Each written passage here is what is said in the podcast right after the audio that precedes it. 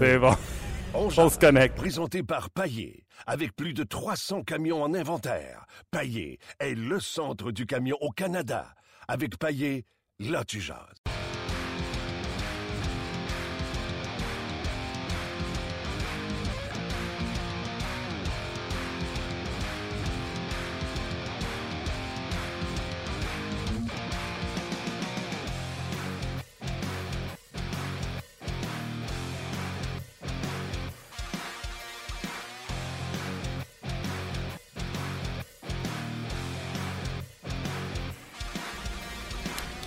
Mesdames et messieurs, bonjour et bienvenue à On Jazz. Euh, on Jazz hockey, On du Canadien, bien sûr, en direct du centre d'entraînement à Brassard. Non, il n'y a pas d'entraînement aujourd'hui. C'est terminé euh, cette époque des entraînements. Euh, aujourd'hui, c'est le vestiaire. On est allé rencontrer les joueurs dans le vestiaire.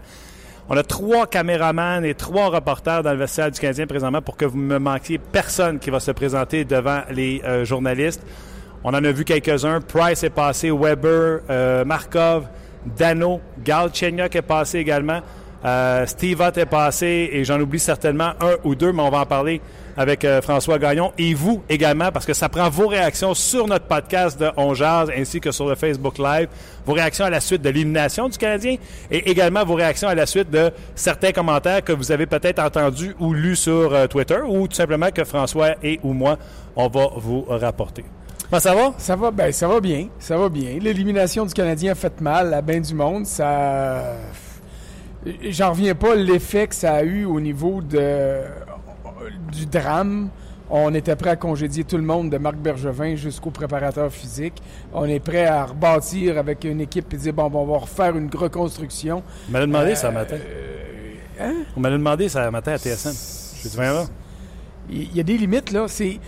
La déception est grande pour deux raisons. D'abord, euh, la première, c'est que le fan du Canadien voit son équipe plus grosse qu'elle est en réalité. Puis ça, c'est pas un défaut, là. Euh, c'est normal, quand tu es un vrai fan, tu mises tout sur ton équipe. L'autre déception majeure, c'est que, et puis euh, j'ai fait le reproche à plusieurs de mes collègues dans les deux dernières semaines, je ne pouvais pas concevoir qu'on regarde les Rangers de haut de la façon dont on l'a fait. On a accordé plus d'importance à la fin de saison des Rangers, qui étaient assurés d'une place en série, qui ont commencé à reposer des joueurs bien avant que le Canadien le fasse. On a accordé beaucoup trop d'importance au fait que les Rangers ont perdu leurs trois matchs contre le Canadien. Et on a accordé beaucoup, trop d'importance au fait que certaines statistiques laissaient croire que Henrik Lundqvist était un gardien fini. Alors, ça a fait quoi? Ça a fait qu'on a regardé cette série-là, puis on a dit, le Canadien va gagner en trois. Ouais. Puis s'ils sont pas chanceux, ils vont gagner en quatre. Et là, ben, les Rangers gagnent le premier match, puis là, soudainement, c'était la catastrophe. Et on l'a vu, hein, le- le- le- le- l'espèce de, de cheminement des partisans du Canadien. Défaite du Canadien en premier match, ils vont se faire éliminer, il faut qu'on bâtisse au complet. Le Canadien gagne le deuxième match en prolongation. Ah là, ils sont partis pour la gloire, là, ils vont gagner les quatre prochains.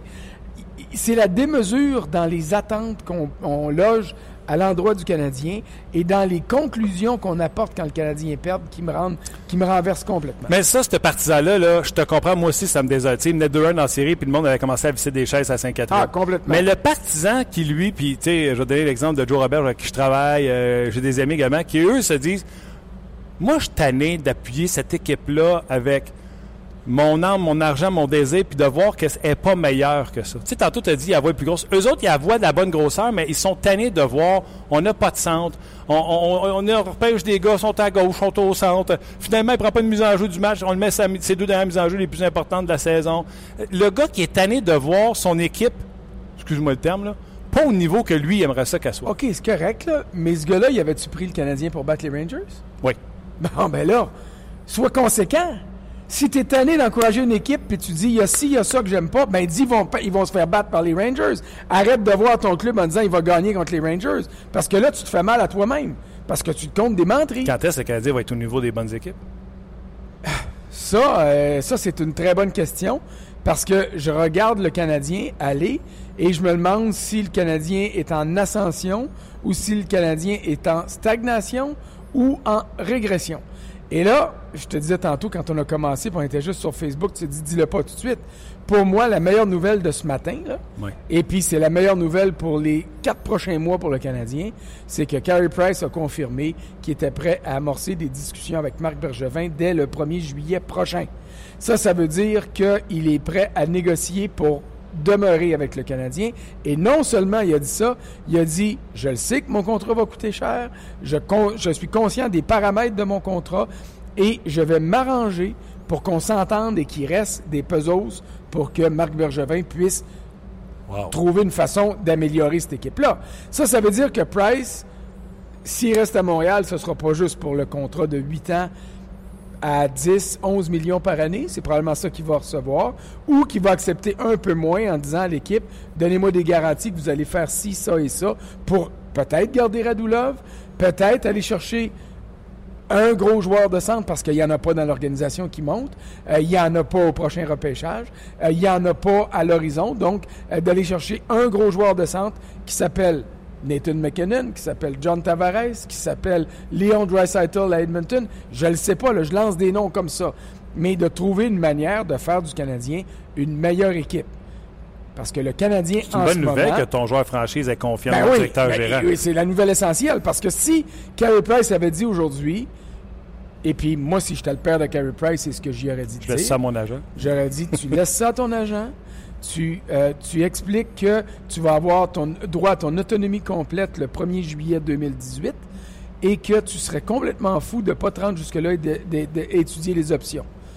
Tout le monde aurait compris que Carey Price avait raison de faire ça et il aurait raison de le faire, mais si cette option-là était celle envisagée par le clan Carey Price, le Canadien ne peut pas attendre au 1er juillet 2018. Non. Et c'est la raison pour laquelle on a parlé d'échanger Carey Price au cours des dernières semaines. Pas parce qu'il a été battu par Henrik Lundqvist, pas parce qu'il a donné un mauvais but à Matt Zuccarello euh, dans une mauvaise circonstance dans le sixième et dernier match de la série. Carey Price, là, il a été très bon dans la série contre les Rangers. Il a donné 12 buts en 6 matchs. Les deux autres ont été marqués dans des filets de désert. Sa moyenne est de 1,86 par partie. Ça veut dire que si... T'en marques deux, t'es sûr de gagner. eh, Ben là, c'est ça. On n'en marquait pas deux. On n'en marquait pas deux. Le problème du Canadien en première ronde, est-ce que ça a été Carey Price ou ça a été l'anémique offensive du Canadien? Ben pour moi, c'est l'anémique offensive du Canadien. Ouais, mais Parce- ça, c'est pas une surprise. On le sait depuis le mois d'octobre. oui, c'est correct, mais il reste que tu peux pas, une fois, en saison régulière, ton gardien peut te voler des matchs, ton gardien peut te sauver, puis et ton gardien peut te permettre de gagner des parties en revenant de l'arrière comme ils ont fait au New Jersey un soir qui se faisait manger à tour de bras par une gang de chaudrons. Merci. Hein? Mais là, puis là, tout le monde dit Ah, ben, le Canadien n'est pas si pire. Oui, Schneider, Corey Schneider a donné trois buts aux Canadiens dans les dernières minutes, puis un en prolongation ou en tir de barrage. Je me souviens pas parce que c'était fini de même. Puis là, à cause de la victoire du Canadien, on regarde pas le déroulement du match, on dit Ah, on est fort. Ah, puis euh, on est fort ici, puis on est fort là. Non, on était fort cette saison contre des clubs de hockey ordinaires. Quand on a eu à faire face à des vrais bons clubs de hockey qui étaient en possession de tous leurs moyens et qui voulaient gagner, on avait de la misère à rivaliser. Et là, ça voulait dire que Price n'avait aucune marge de manœuvre, comme c'était le cas contre les Rangers, puis ça a donné le résultat que ça a donné. Exactement. Carey Price, euh, je ne pense pas qu'on peut euh, lancer, la- lancer le blâme. Par contre, d'analyser et de dire qu'un a été meilleur que l'autre, tu es obligé de l'admettre. Ah oui, mais euh, Henrik Lundqvist, là, c'est pas devenu une passoire cette année, là. Je veux dire, il a moi, 31 je vais aller- victoires en 57 matchs. Il a vieilli un petit peu. Il a eu cette saison, c'est vrai. Et Alain Vigneault l'a dit euh, en entrée de jeu de la série. Il y a eu des hauts et des bas cette année. Mais ces bas ont été très bas. Il y en a d'ailleurs eu deux contre le Canadien. Mais ces hauts ont été très hauts. Et là, ben, il s'est ressaisi en arrivant en série. Puis il a dit, écoute, là, euh, je suis pas devenu un mauvais gardien de but. L'équipe devant lui a très bien joué. La défensive qu'on disait très lente des Rangers l'a bien protégé. Il a donné des retours généreux. Il a perdu des rondelles autour de lui qui ne savait absolument pas était où, alors qu'il était libre à l'embouchure du but. Mais Girardi, malgré ses, euh, son- sa lenteur et ses erreurs, Eric- euh, pas Eric Stahl, pardon, mais Mark Stahl marqué malgré sa lenteur et ses erreurs, l'ont protégé. Puis Ryan McDonough a été aussi bon que chez Weber. Brady Shea est excellent. Et, puis Brady Shea, c'est un défenseur d'avenir. Et, et- et je ne descends pas Weber en disant que McDonough était aussi bon que lui. Les deux ont été absolument sensationnels. C'est parmi les meilleurs défenseurs en termes de coups de patin quand on parle de euh, Ryan McDonough. Je- ce que je veux dire avant qu'on aille aux commentaires des gens, là, puis je le dis depuis euh, ce matin, prends 185 lancés, là, puis dis-moi, c'est ce que je dis à Marc Denis. De qui tu veux recevoir? Les attaquants du Canadien ou les attaquants des Rangers? Ah ben là, ça c'est bien sûr. Le reprend ces 185 lancés-là avec l'attaque des euh, sénateurs d'Ottawa. On va avoir autre chose, je pense. Je pense que tu l'as dit, Longvis c'était apprendre en début de chaque match. Il échappait des rondelles, etc. Il était facile de prendre là. était Et le manque, le manque d'opportunisme, le manque de finition du Canadien de Montréal leur a coûté à la toute fin. Euh, tandis que de l'autre côté, c'est des passes transversales. C'est Rick Nash, c'est Stepan, c'est Kreider, c'est Zuccarello qui te lance dessus. C'est pas les mêmes tireurs. C'est un qui a une mitraillette dans les mains puis l'autre qui a une cuillère. Quand, j'ai fait mes prédictions puis que j'ai dit les Rangers en 7, la, principale raison, c'était les quatre trios des Rangers qui, pour moi, étaient également menaçants. Tu sais, quand, quand le Canadien, quand t'affrontes le Canadien, le gardien à l'autre bord voit le trio à Pacioretty qui arrive avec Radulov, il dit « Oh, là, je suis en danger. » Il voit Galchenyuk qui arrive, il dit « Bon, je vais me surveiller des fois que. » En dehors de ça, hey, il est peinard en avant de son but. Il dit si je fais pas de gaffe, je vais gagner. Les Rangers arrivent avec quatre trios. Tu regardes pas les noms puis les chiffres, là. Tu dis ils sont dangereux.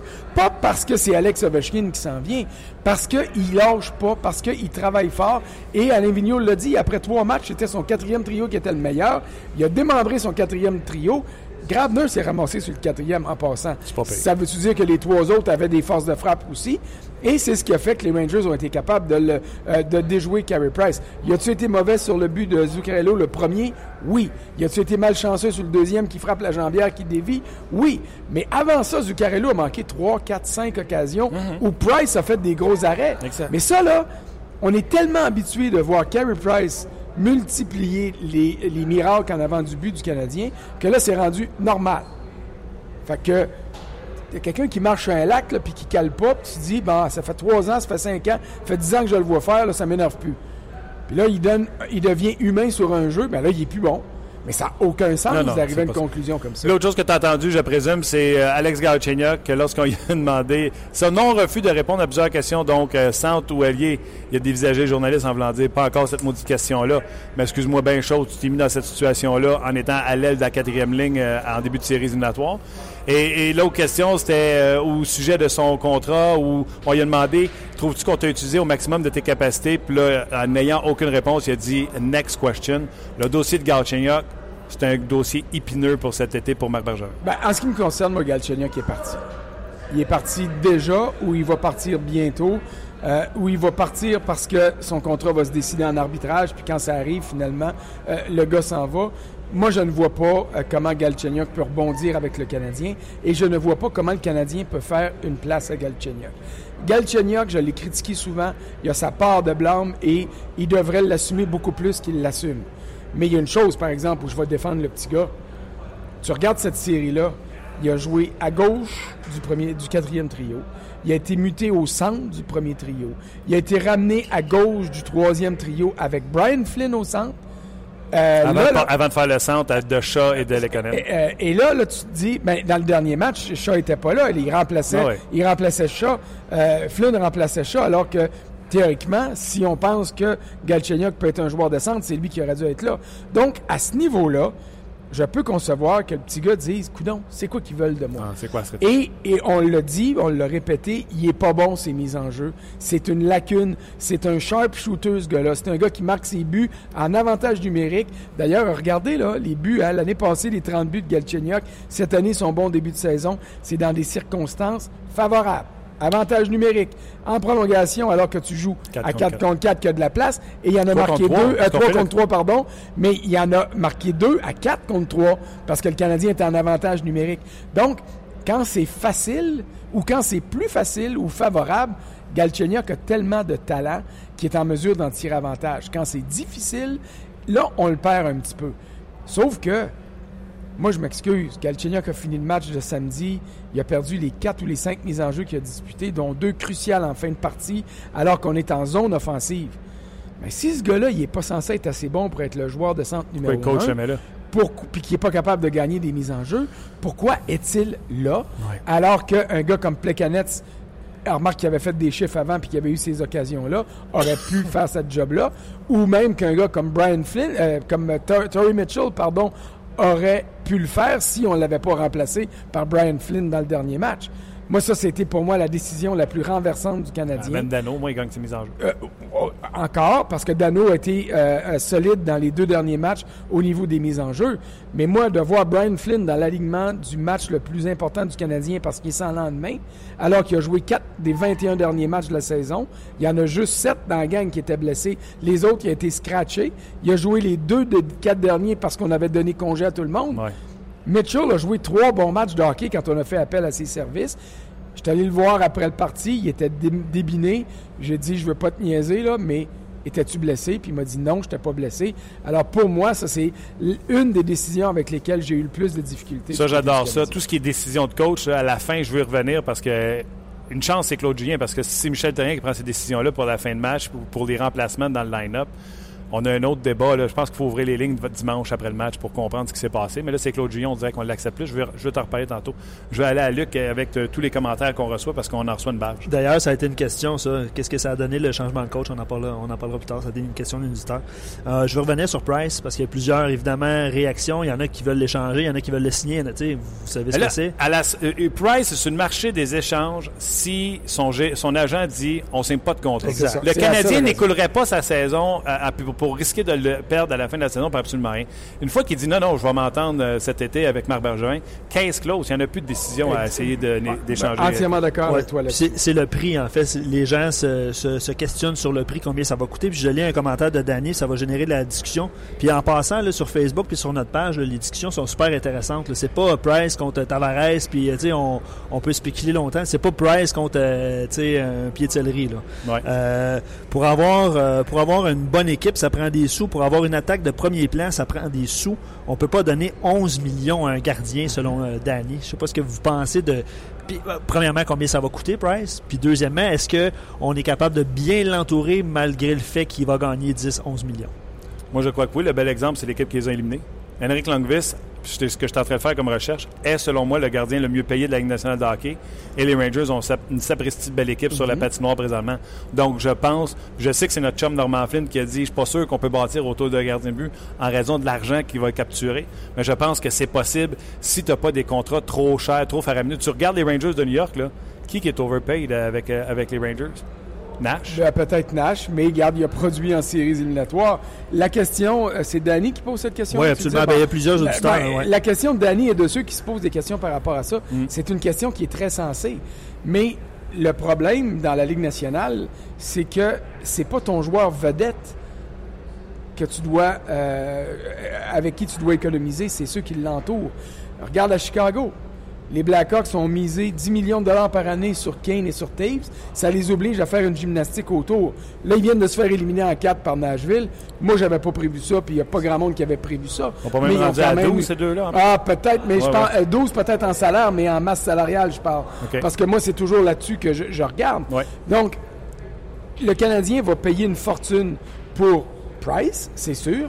Il paie déjà une fortune, il n'y a pas le choix, il a a- a- acquis ce contrat-là pour chez Weber.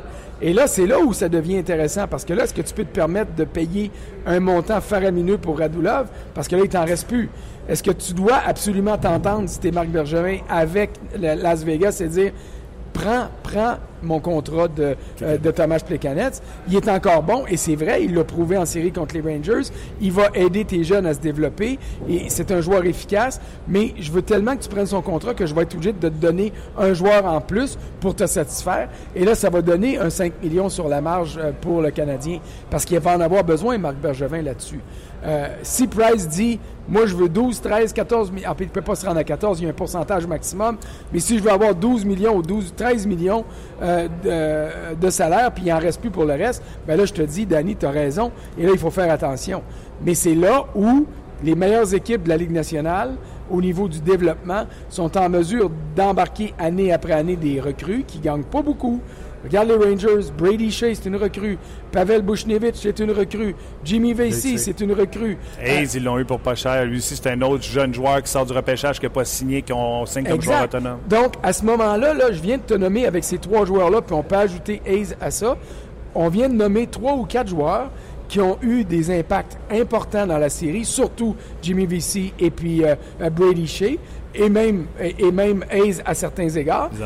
Et puis, qui coûtent pas cher. Mm. Donc, tu, ton joueur vedette, tu dois le payer. Tu peux pas te tromper sur tes joueurs de troisième et quatrième trio. Tu ne peux pas gaspiller d'argent sur les joueurs de soutien. Et c'est ça qui est le mandat d'un. Ils vont payer McDonough, ils vont payer chez même année, Girardi va sortir, ils vont sortir Stall. C'est comme ça que tu gères ton équipe. Les gardiens but, là, avec ce que Carey Price a dit aujourd'hui, en capite, toi tu dis que tu regardes le capite. Seulement. Le plus haut salarié, c'est Longvis à 8,5. Même s'il fait 9,5 présentement, ça va euh, euh, descendre par la suite son salaire. Mais en capite, c'est 8,5. Il est le plus haut salarié. Carey Price peut arriver à 8,5, 8,750 puis dire qu'il va être un homme heureux là, en capite. exactement. C'est ça qui est important parce que là, là ce qu'on pourrait faire du côté du Canadien, c'est de donner un contrat de 8 ans. En fait, c'est ça qu'on va faire à Carey Price. On va y offrir un contrat de 8 ans. On pourrait y donner en salaire exactement la même paramètre que euh, Weber a eu avec Nashville. On pourrait y donner un 11-12 millions de salaire première, deuxième, troisième, quatrième année, tomber avec un salaire d'un million à la fin. Le danger avec ça, c'est que tu dois t'assurer que ton joueur va jouer la durée du contrat, parce que s'il ne se rend pas à la durée du contrat qui prend sa retraite, tu devras rembourser à la Ligue nationale ou être pénalisé, si tu veux, en fonction de ce que tu vas avoir économisé sur ton plafond. Si Carey Price touche un salaire de 12 millions les quatre premières années de son contrat, hein, puis qu'il touche, je vais faire un, euh, qui touche 1 million après ça, puis que le Canadien sauve 4 euh, millions par année sur le, sur le plafond les quatre premières années, mais si jamais Price prend sa retraite parce qu'il se dit, hey, moi là, dans le fond, 4 millions, pour quatre ans. Je, pourrais prendre ma retraite puis euh, mon argent est fait. Mais à ce moment-là, la Ligue nationale amputerait le plafond du Canadien du montant qu'ils ont sauvé par rapport au plafond. Ça, c'est un risque à prendre. Mais là, on le voit là, maintenant, les joueurs acceptent de voir leur contrat euh, partir d'un club pour un autre, même si techniquement ils sont en retraite, parce qu'ils ont une blessure ici, une blessure là, puis ils laissent leur salaire continuer à être payé par l'assurance. Carey Price, 29 ans, si on lui donnait un contrat de 8 ans, ça l'amène à 37 ans, ce qui est bien correct euh, comme gardien de but numéro 1. Je voulais un commentaire de Carl aussi, ça va rejoindre celui de Simon sur notre page On Jazz. Euh, Carl, il dit c'est vraiment dur de gagner quand tu aucun, aucun joueur sur un entry level, tu, pourras l'expliquer, qui t'apporte quelque chose. Puis Simon complète, il dit pour économiser des sous, il faut risquer de monter quelques jeunes, ce que le CH n'a pas euh, l'air enclin à faire. Udon, Sherbach, McCarron, qui était là au moins, mais qui a joué juste un match, gagne euh, pas grand-chose. Même chose pour Sergachev, Jolson dans l'avenir. Euh, vous avez un bon point, tu en as parlé des jeunes tantôt. Le seul, c'est. Euh, encore faut-il que ces gars-là soient capables de jouer. C'est quoi son nom, celui qui vient de te parler? Euh, il y a Simon ici, puis il y avait Carl tantôt. Non, mais Carl, ces joueurs-là, on vient de le dire, les Rangers ont monté, ont, fait de la place à Brady Shea et à Jimmy Vesey, qui ont joué des rôles importants. Nikita Sherbach m'excuse, mais selon ce que j'entends, il n'aurait pas joué sur le quatrième trio du Canadien. Charles Ludon, pour moi, c'est un, un, gros point d'interrogation. Il produit avec le club école. Est-ce qu'on a des reproches à faire sur son jeu d'ensemble? Je ne le sais pas. Mais pour un club qui n'a pas été capable de marquer plus qu'un but écart par partie en première ronde des séries, il me semble qu'un gars comme Hudon aurait pu aider. Mais on, verra les, propos de Marc Bergevin cet après-midi. Mais en dehors de ça, là, euh, Yulson, il n'est pas dit qu'il va jouer pour le Canadien la saison prochaine. Sergachev devrait avoir sa chance. Et il deviendra peut-être un Brady Shea, mais on le sait pas. Un Brady Shea, on l'avait vu la saison passée un peu sporadiquement. ce que je veux dire, il va être capable d'assumer avec le Canadien l'an prochain la place que Brady Shea occupe chez les Rangers cette année. Ça, euh, m'excuse, mais je suis pas devin, puis ils n'ont pas, moyen de le savoir. Mais, mais Carl a raison. L'exemple des Rangers est là, puis il est probant. Les équipes qui payent des gros joueurs à des forts prix doivent trouver une façon de les entourer. C'est vrai pour les Rangers, c'est vrai pour les Penguins de Pittsburgh, euh, qui année après année nous amènent des gars qu'on n'a jamais entendu parler, puis qui trouvent une façon de produire. Des patineurs. Les deux, euh, le seul entry level, pour répondre à sa question, c'est dire celui qui est sur son premier contrat avec le Canadien de Montréal. Il y a Arthurie Lekonen. Au moins, on a un bon jeune joueur. Ça, c'est vrai. Arthurie Lekonen qui a été très bon. Arthur Lekonen, que j'étais dans le vestiaire, tantôt, je vous disais, je vais vous donner des petits filons de ce qui s'est dit euh, en ondes, pas en ondes. Pas en ondes, Arthur, on lui a demandé s'il allait aller au championnat du monde. Euh, il a dit non, mais là, on a voulu savoir pourquoi. A, là, quand la question a demandé T'es-tu blessé? C'est pour ça que tu vas pas au championnat du monde? Pauvre petit gars qui n'est pas habitué, puis que là, la menterie n'arrivait pas assez vite dans sa tête, puis qui faisait juste choquer devant nous autres. Puis là, il a dit Attendez une seconde, je sais pas quoi vous répondre. etc. Donc, euh, Arthur Lekonen, visiblement, est amoché par une blessure parce qu'on sait pour ces joueurs-là, puis il l'a même dit, à quel point c'est important pour eux d'aller représenter leur pays. Puis il dit pour la Finlande, présentement, c'est très, très, très important le championnat du monde qui se passe sûr. en France euh, présentement. Donc, on peut lire entre les lignes. Pauvre Yab, il n'a pas été capable de s'en sortir. Euh, Arthur Lekonen, certainement euh, blessé au moment où on se parle. Plusieurs questions sur le capitaine, messieurs. Je ne sais pas si vous en avez glissé un mot tantôt. Pas encore. Pas encore? Bon, il va-tu? Chaud. On y va-tu avec le capitaine? Euh, David dit euh, Pacioretty n'a rien prouvé en série. Le moment le plus important de la saison. Euh, il y a la, la- la Coupe du Monde aussi qui est revenue. Oui, t'es zen un petit peu. Euh, le- sa performance à la Coupe du Monde aussi qui, euh, qui, qui font partie des discussions euh, présentement. Juste vous rappeler, là, puis je regardais ça tantôt, là, il gagne 4,5 millions Pacioretty pour deux ans. jusqu'en 2019-2020. Euh, là, il y a des gens qui, qui lynchent à la place publique un peu. Là. Euh, son salaire. euh, son salaire, c'est est une correct. aubaine. C'est ça, c'est une aubaine. Euh, ouais, ben c'est ça. Je vous laisse avec ça. puis il y a du monde que je connais qui s'amuse à écrire des commentaires comme ça sur Facebook. J'ai envie de vous déliter de mon Facebook. Ceux, ceux que je connais, là. Les, les- les gens qui aiment ça parler de sport, ça, il n'y a pas de problème. Mais ceux que je connais personnellement qui s'envoient de commentaires comme ça sur Max Pacioretty, puis là, ça m'envoie des statistiques. Là, je vais le saluer, Jean-François, puis 20. Là, qui m'envoie des statistiques de combien il a marqué de buts contre des équipes de la Ligue nationale de hockey qui font les séries, puis Ouais. contre les équipes qui font pas les séries. Puis là, qu'on- vrai, on dé- 24, 24 sur les 30. 24 de ces 35 buts sont contre des clubs qui n'ont pas, fait- qui ont pas fait les séries. Donc, Toutes- 4 buts contre l'Avalanche. Toutes ces statistiques-là, là, regardez, là, je vais vous dire deux affaires. Ça demeure un ailier qui marque 30-35 buts par année, qui a jamais eu de centre numéro 1, puis qui fait malheureusement seulement 4,5 millions. Ça se trouve pas ça. Un Max Pacioretty, ça se trouve pas. Puis là, on parle pas de Matt Molson puis Michael Ryder parce qu'il y en a qui écrivent ça. C'est à des années-lumière de ces joueurs-là. Ce gars-là est, est- est très bon sur les 200 pieds. Un coup de patin que ces deux-là n'auront jamais.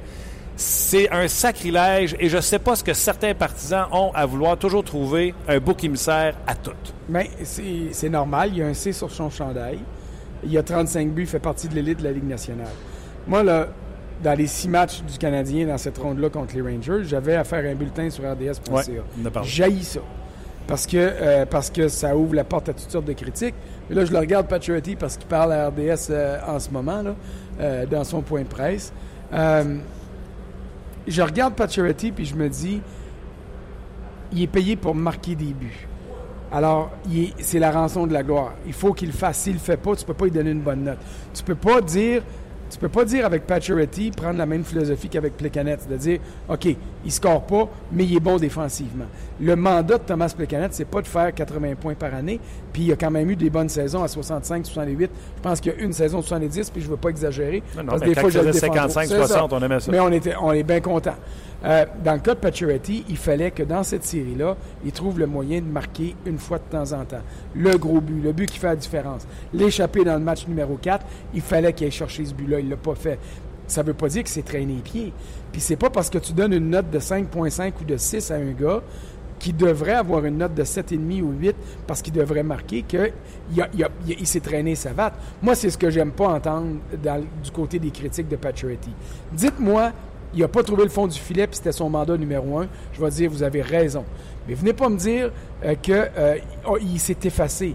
Il a mené la Ligue nationale pour le nombre de tirs au but. Il y en avait 24 avant le match numéro 6. Ouais. Il est rendu à 28. C'était pas tous des boulets, c'était pas tous des occasions de marquer, c'est vrai. Mais pour avoir 24 shots au net, c'est parce que tu t'es impliqué. Puis il y a des soirs qu'il y a eu jusqu'à 10 et 12 tirs tentés.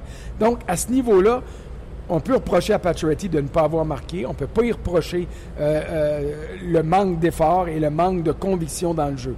Mais il est payé pour scorer. Alors, à ce moment-là, si tu marques pas, tu dois prendre le blâme. Ce qu'il a fait après le match samedi. Ouais, il, a- Et- il le fait en ce moment. et aussi. à ce niveau-là, ceux qui avaient des doutes sur le leadership de Pacioretty, sur son titre de capitaine, euh, qu'on a remis en cause l'an passé dans une saison qui était désastreuse et pour lui et pour le reste de l'équipe, ben cette année, il a prouvé qu'il était un capitaine. Moi, je l'ai vu au Madison Square Garden, en dépit du fait que ça va pas bien personnellement, puis que de, donner des commentaires sur les joueurs, ses coéquipiers, de dire Plekanec est en train de racheter sa saison. On a toujours dit cette année qu'on avait besoin de lui, qu'il était bon. Il vous le prouve. Jordy Ben, tu sais, puis puis là, les questions venaient sur lui, puis il dit Moi, OK, ça marche pas. Je suis moins préoccupé que vous autres. Ça, je l'ai beaucoup aimé, cette réponse-là. Mais samedi, quand ça a été fini, il a dit OK, blâmez-moi, je me blâme moi-même, je n'en ai pas donné assez en fait de résultats à l'équipe. Et ça, pour moi, c'est un signe d'un capitaine qui assume son rôle. Je vais vous en donner un peu de ce qui s'est passé vestiaire tantôt. Chez Weber, pour une raison que j'ignore. Chez Weber, c'est toujours bref ses points de presse, puis euh, il sort assez vite. Il est resté le joueur le plus longtemps dans le vestiaire. Après son scrum, Carey Price est arrivé. Vous pouvez vous imaginer que tout le monde est allé sur Carey Price. Weber est resté avec quelques journalistes à bâton rompu. Price a quitté. Vous savez comment c'est long, les points de presse de Price. Weber est encore dans le vestiaire. Les suivants sont arrivés. Weber est toujours là, avec des conversations à bâton rompu avec des journalistes. Il a parlé de Max Pacioretty. Un, souvenez-vous ici, je vous l'ai filmé, chez Weber et Max Pacioretty faire des, pas un tour, des tours à discuter de tout et de rien, certainement, sur la patinoire. Et Weber n'avait que de bons mots pour Max Pacioretty. Il a dit oui, le monde s'attend à ce qu'il marque, mais c'est la job de tout le monde. Ce gars-là est irréprochable sur le 200 pieds de la patinoire, le désir, le vouloir, l'effort. Il dit au dernier match, là, il a donner l'étincelle à l'équipe en laissant tomber les gants face à VC. Il dit il fait tout ce qu'un capitaine doit faire pour stimuler ses troupes. Il n'avait que de bons mots. Puis là, ça, je vous dis ça, vous ne l'entendrez pas nulle part sa caméra. Il a dit ça à bon ton euh, rompu avec une coupe de boys autour de lui. Euh, d'ailleurs, il a parlé de Beaulieu également et de Galchenyuk. Galchenyuk a dit des fois, les gars, là, le gars trouve la recette, puis euh, n'a pas arrêté de vendre son talent. Puis même chose un peu pour Beaulieu, un petit peu moins sur le talent, mais sur la constance. En parlant de ces deux gars-là, il a dit Constance, Constance. Après ça, il de son expérience personnelle, lui, là, qui s'est fait. Il des fois, je me faisais descendre pour remonter deux fois dans la même semaine. Fait je me demandais, voyons, quand est-ce que je vais réussir à rester dans la Ligue nationale de hockey? Il dit, finalement, à la fin de la saison, me retourner dans la Ligue américaine pour des séries éliminatoires. Puis quand je suis revenu, même cette année-là, je n'étais pas convaincu que j'étais constant. Il dit, ça prend du temps, surtout pour un défenseur, euh, pour la constance. Mais ce qu'il a dit sur euh, j'ai bien aimé, bien aimé ça. Je complétais avec un commentaire de Mathieu. Euh, il dit, on parle de Pacioretty à Montréal comme, comme quoi il n'a pas marqué en série, qu'il est payé pour ça, tout ça mais il dit qu'on euh, personne compare à Taze et Kane qui, eux non plus, n'ont pas fait la différence avec les Blackhawks de Chicago. Fait il y a des gens qui ramènent. trois coupes Stanley. Oui, oui, oui, c'est sûr. Mais tu sais, il parle spécifiquement. Mais sur le marché Paturity, il y a 29 équipes à cause de son salaire qui sont preneurs. Demain euh, matin. Je vous pose 26, 24, 25, 29. T'es d'accord avec ça? Moi, je dirais 30. 30 avec Vegas. Vegas le prendrait. T'as raison. Euh, je vais vous poser une question euh, de Super Soup. C'est drôle comme. Euh, oui, marquez vos noms. Je pense, ouais, je pense que c'est super son prénom. Ouais. Est-ce qu'à force de toujours vouloir changer les choses, le CH ne sait pas lui à lui-même Changement de joueur, de trio, de coach après un début de saison de 12-2. Peut-être qu'un peu plus de stabilité serait le mot d'ordre pour les euh, saisons suivantes. Ben, euh, ça, va nous permettre de faire la transition. Tu as eu une question tantôt euh, de quelqu'un qui disait ça a donné quoi le changement de coach? Oui. Mais ça a donné que Carey Price est redevenu un des meilleurs gardiens de la Ligue nationale, ce qui n'était pas dans les 30, 40, 50 derniers jours de Michel Terrien à la barre du Canadien. J'ai été surpris samedi quand on a appris que Carey Price était parmi les trois finalistes au Trophée Fizina. Je trouve pas que Carey Price mérite d'être là. Il n'y a pas d'affaire là. Et, euh, si moi j'avais eu à voter, parce que c'est pas les journalistes qui votent pour le gardien, ce sont les directeurs généraux de la Ligue, Price aurait peut-être eu son nom en cinquième place. Mais pour moi, il était clair que euh, Oldby méritait d'être là, que euh, euh, Bobrovski. méritait d'être là. Puis mon troisième vote à moi aurait été Cam Talbot. Sans l'ombre d'un doute. Et, après ça, j'aurais débattu sur le fait que Dobnik, qui a été le meneur dans la course au Vézina jusqu'au fêtes ou en janvier, même oh, fin janvier, là, il a décliné, mais il mérite quand même d'occuper une place. Là, on, va, on va voir peut-être qu'il était dans le résultat quatrième ou cinquième, je ne sais pas. Mais Price a eu un passage à vide cette année qui était inquiétant. Un passage à vide qui était pour moi associé au fait que les joueurs dans le vestiaire avaient un problème avec Michel Terrien et ce club-là faisait du surplace. La preuve pour ça, et jamais Jamais je vais prétendre que Price a laissé passer des rondelles pour faire congédier son coach. Ça, j'en suis convaincu que non. Mais de donner le deuxième, troisième effort qui fait qu'il est parmi les meilleurs gardiens au monde, ça, on l'a peut-être pas vu. C'est la bonne humeur de rentrer au bureau. Et exactement. Et quand Claude Julien est arrivé, le premier match, le Canadien l'a perdu, c'était contre Winnipeg. Le Canadien n'a pas bien joué ce match-là, mais Price avait été très bon. Et après ça, il est redevenu le gardien qu'il est et avec la réputation qu'il a. Et c'est probablement cette réputation-là qui a fait que les GM, qui eux aussi voudraient tous l'avoir devant le filet, peu importe le nom de leur gardien numéro un, ben, euh, ont décidé de le voter là au sein des finalistes. Exactement. Il y a des Steph que, que je salue sur la page Facebook qui dit, tu sais, on, il nous écoute parler depuis le début, tout ça. Euh, ben, c'était quoi le problème d'abord? Price est bon, Pacioretty euh, il n'a pas marqué, ben ça va. Mais il est là le problème. Voilà. Et, l'autre problème, puis ça je l'ai dit, puis me le répéter encore, c'est quoi son nom? Steph. Steph. Est-ce que vous aviez pris le Canadien pour gagner, Steph, dans cette ronde-là? Est-ce que vous pensiez que le Canadien avait les moyens offensifs de rivaliser avec les Rangers? Si vous répondez oui à ces questions-là, il est là le problème. C'est que vous avez été éberlué par des performances du Canadien contre des petits clubs et dans des matchs qui valaient rien dire. Et lorsque c'est devenu sérieux, puis plus serré, plus difficile, le Canadien est redevenu le club qu'on connaît. Il n'y a pas eu de surprise, là. Moi, si quelqu'un était venu me dire que le Canadien allait marquer 35 buts contre les Rangers en 6 matchs, je parti à rire. Parce Ah, que je savais... j'ai- vraiment. Puis, tu sais, je n'ai parlé avec Pierre Lebrun. Je n'ai parlé avec Alain Sancartier. Moi, c'est vraiment la Henrik Lundqvist, sa fin de saison, qui me fait prendre pour le Canadien. Puis j'avais même mentionné, est-ce que Henrik Lundqvist va profiter de l'attaque pitoyable du Canadien pour redevenir Henrik Lundqvist? ou l'attaque pitoyable du Canadien va profiter d'Henrik Lundqvist pour marquer des buts? Et même avec Sancartier puis Pierre Lebrun, on a même dit on ne serait pas surpris de voir Renta dans, dans- dans- dans un des matchs. Parce que si Lundqvist se fait exploser à Montréal une fois ou deux, peut-être qu'Alain Vigneault, il l'a vu, Renta qui était capable de faire la job. Donc, ceux qui ont pris le Canadien ont vraiment pensé à la question est-ce que Longvis va profiter des tirs-poids du Canadien pour se relancer ou les tirs-poids du Canadien vont profiter de Longvis? Les gens ont pensé que les, attaquants du Canadien profiteraient de Longvis c'est le contraire qui est arrivé. C'est Longvis qui a profité du manque de talent à l'attaque. On se cachera pas, François. On parlait de ça euh, dans le vestiaire. Nomme-moi une menace offensive chez le Canadien. Combien il y en a? En ce moment, ben, en- euh, je veux dire... Quand la saison finit. OK. de- en cette série, dans les séries éliminatoires, il n'y a pas eu beaucoup de menaces. Il y a eu ben, Pacioretty quelques fois, mais il n'a pas marqué. Les autres menaces, là. C'est Pacioretty, venues- Radulov. sont- Ouais, mais. Puis en série, les menaces sont venues de Gallagher, hein? Puis ils sont venus de Arthurie Lekonen. Alors, tu as un problème, là, si c'est ces deux gars-là qui sont tes gars les plus menaçants. Parce que Radulov a six points. On va s'entendre là-dessus. Les matchs où il a performé, il a performé très fort. Mais dans les matchs 4, 5 et 6, il y a eu beaucoup de flafla, il y a eu beaucoup de, euh, de possession de rondelles parce que c'est un des meilleurs de la Ligue nationale. Mais est-ce que c'est à cause de Radulov ou à cause des autres? Ça, je ne le sais pas, mais il n'y a pas eu assez de résultats. Ouais. Et, et- et c'est la raison pour laquelle je me pose des questions par rapport à l'avenir de Radulov à Montréal. Et c'est pour ça que je m'évertue à dire trois ans au prix qu'il voudra. Quatre ans, euh, cinq ans ou six ans, moi je ne vais pas là. Parce que justement, je vais hypothéquer mon équipe, puis je vais m'empêcher d'aller chercher d'autres éléments euh, qui pourraient m'aider. Je vais vous lire un commentaire de Sylvain qui dit le problème avec le Canadien, puis ça inclut là-dedans, là, avec nous, c'est qu'on n'accepte pas la défaite. Il dit c'est là tout le problème. La plupart des bonnes formations ont pu s'installer en tête de la Ligue, ont dû accepter de manger leur, leur pain noir euh, quelques années, quelques saisons, ce qu'on refuse systématiquement de faire à Montréal. Les Sharks de San Jose ont fait la finale de la Coupe Stanley l'an passé et ils n'ont jamais tanké l'équipe. C'est un ça- mélange de transactions, joueurs autonomes et de joueurs pêchés. Couture, c'est un choix. Pavelski, c'est un choix. Thornton, c'est une transaction. Marlowe, c'est un choix.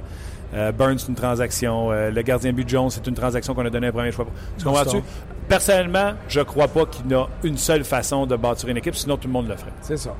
Les, je- les oui. Rangers, le- le- pas- pardon, pas les Rangers, mais les Maple Leafs sont un bon exemple. Les Oilers sont un bon exemple de clubs qui ont végété dans le fond de la, euh, de la cave pendant des années. C'est plus que 5 ans. Il y en a qui Oui, disent oui. 5 ans, c'est Buffalo. c'est- c'est long. là. Et puis, ça n'a pas donné de résultat. là. La loterie a favorisé euh, euh, les, euh, Maple Leafs, euh, puis les Oilers souvent. Souviens-toi de la réaction de Tim ah, Murray quand il a perdu McDavid. C'est lui qui avait terminé dernier. ouais. Il venait de perdre McDavid, puis en dépit, je vais prendre Jack On va prendre Eichel. Jack Eichel, ben, j'ai pas le choix, qui était un maudit bon joueur de hockey, Ben là, oui. dit. Puis cette année, le, le boulier a été bon parce que euh, euh, Winnipeg peut pas dire ben, on, on est tombé bien mal pris parce Lainé. qu'on est tombé avec Patrick Lainé. Mais il en demeure pas moins qu'il y a eu des années misérables à Toronto. Puis est-ce que le fan du Canadien accepterait ça? Non, et avec raison. Tu peux accepter un an ou deux, tu peux pas accepter une décennie de médiocrité. Ça, ça a tout simplement pas de bon sens. Et puis, peut-être que le Canadien aurait dû, certaines années, dire OK, on va tanker. Les, le Lightning de Tampa Bay, cette année, a fait ça sans le dire. Ils ont laissé partir leur gardien numéro un. Ben, en fait, il, sera- il était peut-être plus le gardien numéro un, mais ils ont laissé partir leur gros joueur qui allait devenir un joueur autonome, euh, en dépit de l'absence ou le, du retour éventuel qui n'est jamais survenu euh, de, euh, Stamkos. euh, de, de Steven Stamkos. Ils ont laissé partir Boyle qui a rendu de fiers services euh, au, au Maple Leaf de Toronto, qui d'ailleurs, moi je serais pas surpris qu'il retourne à, à Tampa, qu'il signe là comme joueur autonome l'été prochain. Donc, le Lightning a pris des décisions pour maximiser sa fin de saison. Ils ont passé à ça d'accéder aux séries. Puis, ils ont, vendu même s'ils n'ont pas voulu le dire. Alors, à ce niveau-là, le Canadien aurait peut-être dû faire certaines de ces manœuvres-là au cours des dernières années. Pas cette année, il était premier. Marc Bergevin a pris des décisions le 1er mars euh, qui étaient qu'on pouvait comprendre, qui n'ont pas donné les résultats, surtout avec, euh, avec King et euh, Martinson. Mais euh, on verra ce que ça va donner pour le futur. On ne peut pas y reprocher de ne pas avoir essayé. Sa meilleure acquisition, ça a été Jordy Ben. Les Ah, autres, ça, n'ont pas, les autres, les autres n'ont pas été des facteurs. Mais euh, tu- j'ai hâte de voir Brendan Davidson dans 2-3 ans. ça, ça, lui, lui, lui, je pense que ce gars-là peut se développer pour devenir un défenseur de la Ligue nationale. Pendant que tu recrutes une, une nouvelle question, je vais te parler du coach. Oui. euh, Claude Julien, tu as un respect pour lui. Ah, j'ai plus qu'un respect pour lui. J'ai- J'ai j'ai, euh, j'ai- j'ai un lien d'amitié euh, qui s'est étiolé au fil des ans parce qu'on s'est perdu de vue. Mais j'ai commencé dans le hockey avec Claude Julien comme entraîneur adjoint des Olympiques de Hull. Fait que j'ai grandi avec Claude Julien, après ça comme entraîneur-chef des Olympiques, Coupe Memorial. Euh, quand il est arrivé à Montréal du club école des Oilers d'Edmonton dans le temps, qui étaient les Bulldogs à Hamilton, euh, je retrouvais mon chum. Là. Là, ça, c'était- c'était- et- et- mais j'ai effectivement énormément de respect pour Claude Julien. Même si tu as beaucoup de respect pour lui, tu as dû te gratter la tête avec quelques décisions qu'il a prises. Dernier match, j'ai pas aimé ça. Flynn dans la formation. Beaulieu, s'il sort, moi je m'excuse, là. je veux bien croire qu'il n'a pas été bon au dernier match. C'est certainement une décision hors glace qui ont décidé de le sortir de la patinoire. Euh, après ça, c'est quoi les autres changements? On rentre Flynn qui a joué, comme tu l'as expliqué si bien tantôt, très peu de matchs, puis on le plante sa troisième ligne avec Galchenyuk. C'est incompréhensible. On rentre McCarron. On rentre McCarron qui n'a pas joué depuis je sais pas combien de temps. On le joue à l'aile alors que, tu sais, c'est. Ça, mais ça, je suis correct qu'on le joue à l'aile, surtout que Steve Ott était là pour euh, occuper la, la place de centre. Et là, le comble du comble. Galchenyuk qui a pris, je pense, une seule mise en jeu avant la fin du match. On le met au centre alors que tu n'as plus de gardien de but l'autre bord. Alors que tu perds cette mise en jeu-là avec Galchenyuk. Tu as juste à dégager de l'autre côté puis il y a une tentative de mettre la troisième dedans. Le deuxième match, quand cette situation-là s'est présentée, il a envoyé Plekanex. Non seulement il a gagné sa mise en jeu, il a donné sa victoire. Là, c'est Galchenyuk. Écoute, je me suis dit, si c'était Michel Terrien qui avait fait ça, là, il serait planté sa place publique. Ça n'a aucun bon sens. Ouais. Comment tu as réagi quand tu as vu ça? Bon, euh, je vais commencer par la fin. Plekanec, si vous vous souvenez très bien, a failli faire un 2.0 puis remarquer le but égalisateur comme il avait fait dans Ça le match numéro 2. Euh, un arrêt in extremis de Longvis. Et ça, c'était tout juste avant ou tout juste après que Price soit sorti. Donc, euh, il je pense qu'il restait 1 minute et 12-13 secondes. Euh, donc, Plekanec a eu une longue séquence sur la glace. Il y a, pas eu, il y a, il y a eu les temps d'arrêt qui ont été réclamés, puis tout ça. Euh, on a envoyé Galchenyuk. Que Galchenyuk soit sur la glace, j'ai pas de problème avec ça. Qu'on lui demande d'aller gagner en mise en jeu, ça, j'ai du trouble. Parce que si moi, j'ai écrit 100 fois plutôt qu'une cette année qui est pas capable de gagner des mises en jeu importantes, le Canadien est au courant de ça aussi.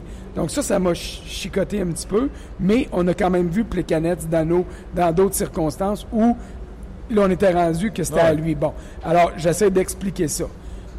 Dans les décisions de joueurs, je l'ai dit tantôt, euh, Flynn, au sein de la formation, je n'ai pas aimé ça parce que, oui, c'est un vétéran, oui, il a de l'expérience, mais si tu pensais qu'il était capable d'aider ton club euh, dans le sixième match, mais il aurait peut-être pu l'aider avant. Donc, amène-le. Puis avec Galchenyuk et Barron. Oui, oui, c'est ça. Ça, ça faisait un vide pour moi qui était, euh, qui était très, très dur à combler.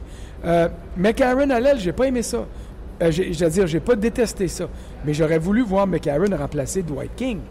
Parce que j'ai bien beau me faire insulter puis me dire Tu connais rien au hockey si tu vois pas ce que Dwight King donne sur la là. M'excuse, mais j'ai regardé assez de matchs de hockey dans ma vie pour être capable de voir les petites choses puis les petits détails qui font une différence. D'ailleurs, je me suis fait haïr cette année à essayer de répéter ça au monde en regardant les canettes salées. Mais dans le cas de Dwight King, je l'aurais sorti et là, j'aurais mis, euh, j'aurais mis euh, McCarron à sa place. Mais j'aurais pas sorti Tory Mitchell, qui avait gagné, euh, qui avait disputé trois bons matchs, qui avait marqué un but, un but marqué en cadeau sur une passe extraordinaire de chez Weber. Entièrement d'accord avec ça. give and go, il y a du mérite. Mais il y a du mérite. Puis plus tôt dans ce match-là, il y avait eu une échappée parce que c'était un vétéran, parce que Jody Ben l'avait trouvé, tout ça. Euh, euh, Alors, pour moi, la sortie de Tory Mitchell euh, était une décision que je comprenais pas. Nathan Beaulieu, j'ai tendance à être d'accord avec toi. C'est une décision qui vient pas juste du coach, mais de l'organisation. Est-ce qu'on a voulu passer un message? Est-ce que est-ce a fait une flagosse en dehors de la glace qui a poussé la direction à prendre cette décision-là? Je n'ai pas de réponse à cette ou à ces questions. Mais ce que je sais, par exemple, c'est que même si j'aime pas Nathan Beaulieu, même si je trouve qu'il est surévalué, même si je trouve que les partisans pensent qu'on pourrait avoir un, gros joueur de hockey en retour de ses services, et ce n'est pas vrai, il reste que pour le moment, je pense qu'il était est meilleur que Brandon Davidson et on a décidé de le sortir euh, de la formation. On l'avait gardé au banc en prolongation l'autre match d'avant. Trois, présences. Trois présences. Seulement, alors qu'Emeline en avait effectué 7 ou 8. Mm. Alors pour moi, il y avait un message là et on a continué le même message en le gardant sur, euh, sur la galerie de presse au lieu de le garder en uniforme. Tu sais, pour revenir sur Mitchell, là, je veux dire, Mitchell a encore contrôle l'an prochain. Là. Oui. Je veux dire, il va faire face à face avec Claude Julien, puis son euh, Dwight King, là, il ne signe pas ici. Là. Dwight King, je pense pas. Si Steve Ott est ici comme centre de quatrième trio, et c'est très possible, Mitchell pourrait être un de ses alliés au sein d'un quatrième trio, puis ces deux gars-là pourraient alterner au centre selon que les mises en jeu sont à gauche ou à droite, puis on aurait avec McCarron peut-être là, on pourrait avoir un quatrième trio qui serait intéressant. Euh, Steve Ott qui a vendu sa poutine justement pour. Il dit qu'il y a deux bonnes saisons qui lui restent. Ça aussi, c'est une conversation à bâton rompu. Là. Il dit Moi, je veux jouer encore deux ans. Il dit euh, Cette année, c'est la première saison depuis longtemps que je jouais sans blessure. Puis ça m'a redonné de l'énergie pour pouvoir en jouer deux. Mais je suis conscient qu'avec le style de jeu que je joue physiquement, je pourrais pas toffer plus que deux ans. Euh, quand quelqu'un a demandé Ah ouais, mais qu'est-ce que tu penses qui manque à cette équipe-là pour aller au niveau suivant Il a dit un vétéran des vétérans. Fait que, tu sais, ça va tenter de dire, tu veux-tu dire un vétéran, joueur de centre, gaucher, roux? De 92 avec le Canadien, c'est ça? Tu sais, il vendait sa salade. Euh, ben, on va voir. S'il vend sa salade puis il est prêt à accepter le salaire minimum, je suis sûr que Montréal va le garder. Fait que ça va être à lui, hein? La décision va y revenir. Si le Canadien a de l'intérêt pour un joueur de ce type-là, et il devrait en avoir, ça devient simplement une question de sous. Et ça vient à ce qu'on disait avec Price à l'heure. Des joueurs de la Ligue nationale de hockey qui sont capables de jouer un rôle au salaire minimum, quand tu as des joueurs qui coûtent 8-9 millions dans ton équipe, ça n'a pas de prix. Exactement. Bon, Pierre dit euh, Martinson, King, Hot. On a parlé le Flynn, Radulov, Markov, joueur autonome. Plus, plus le repêchage d'expansion, le Canadien va se trouver à faire de la place pour deux jeunes l'année prochaine, soit Sergachev et Udon, plus McAaron qui revient à temps plein sur le quatrième trio. Reste seulement à signer Radulov, Markov, Galchenyuk, Plekanec ou Beaulieu qui vont partir pour Vegas. Euh, je ne sais pas si on y va de prédiction à ce moment-ci, mais est-ce qu'on y va de qui, qui va partir, qui peut revenir? on parlait de ça dans le vestiaire, là, puis euh, je ne veux pas dire que j'ai éduqué nos collègues, mais j'ai remis un peu... Euh, en tout cas, j'ai donné mon opinion. Le repêchage d'expansion, je vous l'ai déjà dit ici même à cette émission, il existe un mock draft où ce que tu peux jouer à, George McPhee. On, a eu George McPhee ici en entrevue. George McPhee nous a dit il n'y a pas un joueur de ces gars-là qu'on va avoir qui risque d'être là quand cette équipe-là va être à l'apogée. Lui, ce qu'il va chercher, c'est pas les meilleurs joueurs possibles pour faire la meilleure équipe disponible. C'est si je vais chercher Plicanex à Montréal, il lui reste un an à son contrat, est-ce que je suis capable de le monnayer à la date limite des transactions pour un deuxième choix, un premier choix? Qu'est-ce que Reeves avec les Blues de Saint-Louis peut me donner? Reeves, ça va être un joueur demandé, physique, patin, etc. Je vais être capable d'avoir un late premier choix ou un début de deuxième choix. C'est comme ça que le repêchage d'expansion va être fait. Et c'est pour ces raisons-là que je ne pense pas que si le Canadien laisse Emeline et Beaulieu libres, pense pas que c'est ces gars-là qui vont partir. Et si le Canadien devait laisser Beaulieu, je pense qu'on essaierait de l'échanger pour un choix ben. au lieu de le laisser libre comme là. Mais Plicanex, pour moi, pour une équipe qui doit accrocher le plancher, et Plicanex, facilement, tu vas en témoigner. Enzo, cette année, en est un exemple. Vermette en est un autre exemple. Tous ces gars-là, responsables sur 200 pieds, poste de centre, à date limite des transactions, ça vaut un premier choix. Et, et c'est la raison pour laquelle, moi, si je suis le Canadien, j'essaie de m'entendre remarque qu'en ce moment, quand tu regardes la série, tu te dis que le Canadien pourrait être peut-être encore utile aux Canadiens l'an prochain, surtout si Galchenyuk s'en va par le biais d'une transaction. Parce que moi, il y a Plekanec et il y a Beaulieu euh, dont l'avenir est incertain chez le Canadien, à mes yeux. Euh, ces deux gars-là pourraient avoir disputé leur dernier match euh, dans l'uniforme du Canadien. Maintenant, si Marc Bergevin est capable de s'entendre avec Las Vegas puis dire à McPhee, tu prends euh, puis je te donne un bonbon qui va venir avec. Bon, mais ça peut euh, euh, éviter quelque chose. Mais moi, si je suis Las Vegas, puis je regarde l'organisation du Canadien dans les joueurs qui vont être disponibles, euh, je m'excuse, mais Charles Ludon, c'est un gars que je vais chercher. Puis il va être disponible, Charles il Va être, il va être disponible, mais je pense pas que. Puis le Canadien, le Canadien le, le, protégera pas, en tout cas à moins d'une grande, grande surprise, le Canadien protégera pas. Je te pose une question. Un premier choix ou Udon? Oh, si Udon. Avant un premier choix? Ah, je prends Udon. Euh, euh, je prends Udon parce que je vois déjà qu'est-ce qu'il peut me donner. Ah, le premier choix, je peux me tromper, mon recruteur peut se tromper. Il y a plus de premiers choix qui connaissent des insuccès que de premiers choix qui connaissent de grands succès. Alors, avec Udon, moi, je trouve que Udon est une valeur sûre pour la Ligue nationale. Je te dis pas que ça va être un joueur de premier trio, mais je te dis que c'est un gars qui va contribuer dans la Ligue nationale sur une base régulière. Je te dirais, là, pour faire une comparaison, je pense que Charles Hudon peut être un brin mieux que David Dernay a été dans la Ligue nationale. Et si moi je suis Las Vegas, c'est ce gars-là que je regarde du côté du Canadien. Puis oublie jamais une chose, le directeur du recrutement des Golden Knights de Las Vegas, c'est un ancien de l'équipe de recruteurs professionnels de Marc Bergevin. Il connaît Charles Hudon. Écoute, dans l'organisation du Canadien, dans les joueurs qui vont être disponibles, moi je vois pas d'autre que, euh, que, que Hudon si je suis Las Vegas. En tout cas, je vous en ai déjà parlé. Bien avant de la rose, bien avant Ah non, ça, n'importe euh, qui d'autre. Ça, on est d'accord. Mais euh, je vous en ai déjà parlé du simulateur. Là.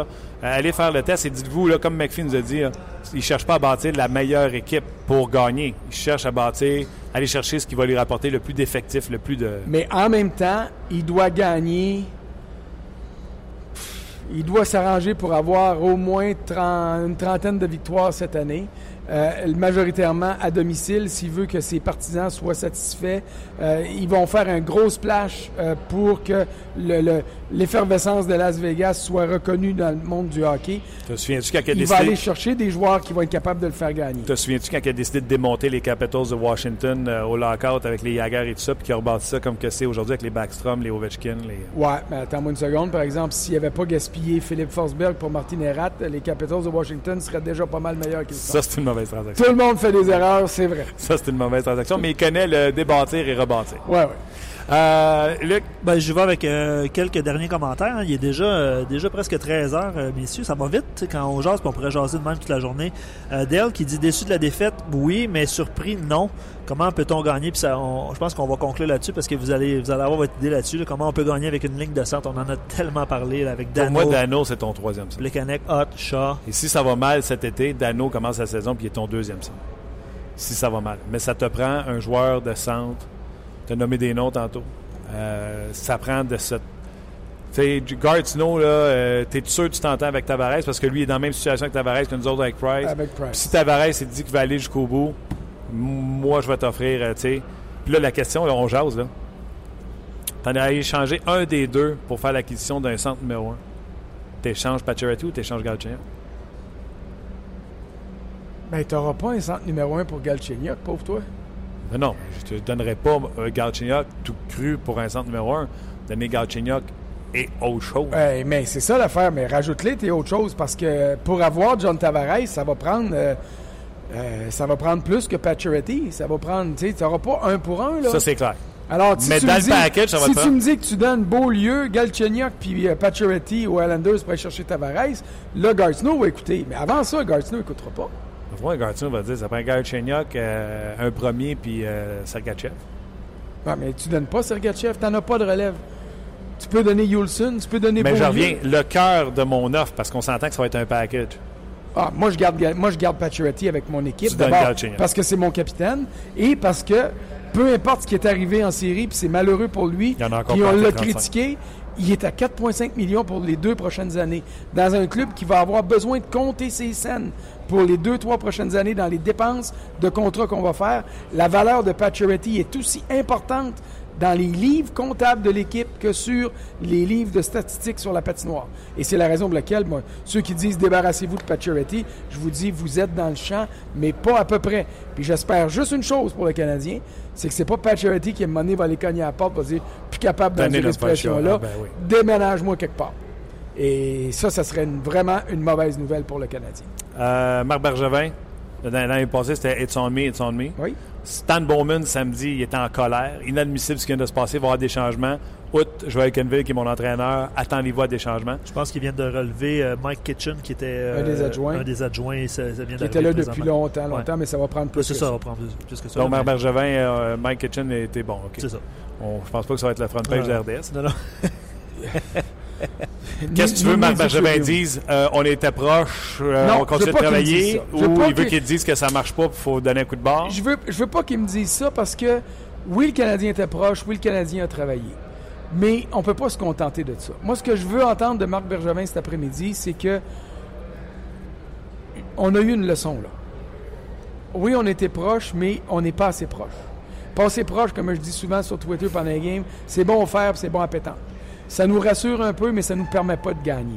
Le Canadien avait beau être proche contre les Rangers, il n'y a jamais eu de doute dans mon esprit que le Canadien allait se faire éliminer par les Rangers. Même quand c'était 2-1 pour Montréal.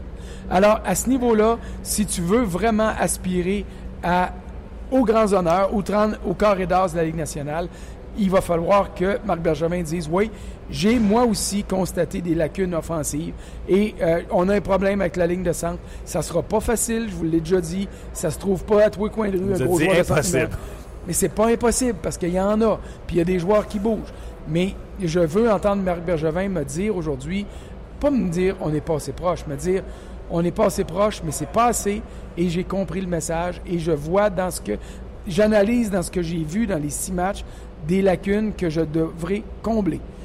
Marc Bergevin, quand la saison a commencé, il n'y a pas un partisan du Canadien qui ne l'identifiait pas comme un des meilleurs DG de la Ligue nationale à cause de Radulov, qui avait réussi à tirer à Montréal, à cause de Andrew Shaw. J'ai trouvé qu'il était trop généreux en contrat pour Andrew Shaw, mais Andrew Shaw en série a fait ce qu'on attendait de Andrew Shaw. Il a amené du leadership, il a amené de la combativité. Il n'a pas été extraordinaire dans tous les matchs, il y en a eu un même ordinaire, mais pour le reste, il a donné plus de bons que de mauvais aux Canadiens. Marc Bergevin a conclu de bonnes transactions. Philippe Dano, Il là, est actif. Hein, qui- qui- qui- c- c- ça va être un actif pour le Canadien pour des années à venir. Euh, Est-ce que Bergevin, on doit lui donner le, le- le- le bon Dieu sans confession? Jamais de la vie. Parce que lui, il est évalué à tous les ans en fonction de ce qu'on équipe fait, en saison régulière, mais aussi en série. Et cette année en série, c'est dommage.